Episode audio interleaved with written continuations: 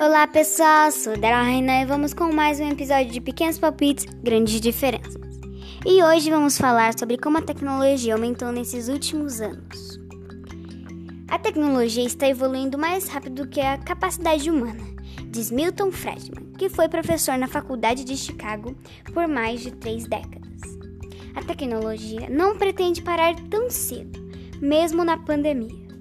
No mês de outubro, foi realizada a Semana Nacional da Ciência e Tecnologia, sob a coordenação do Ministério da Ciência, Tecnologia, Inovações e Comunicações.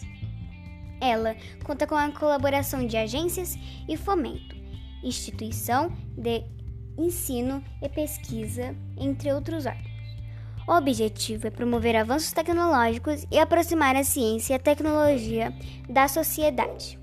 A ciência e a tecnologia no Brasil são produzidas em grande parte nas universidades públicas e Instituto de Pesquisa no campo de conhecimento. O Brasil obteve nas últimas décadas uma posição significativa no cenário internacional, segundo o relatório global da tecnologia e da informação. 2010 a 2011 do Fórum Econômico Mundial, o Brasil é o 56º maior desenvolvedor mundial de tecnologia da informação. E esse foi mais um episódio e até a próxima.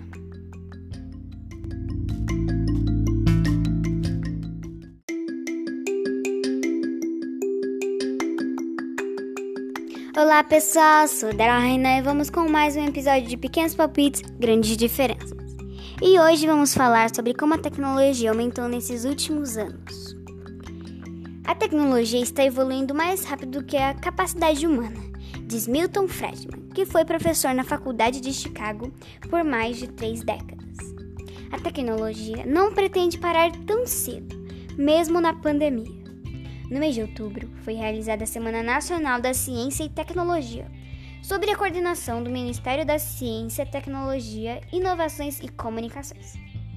Ela conta com a colaboração de agências e fomento, instituição de ensino e pesquisa, entre outros órgãos.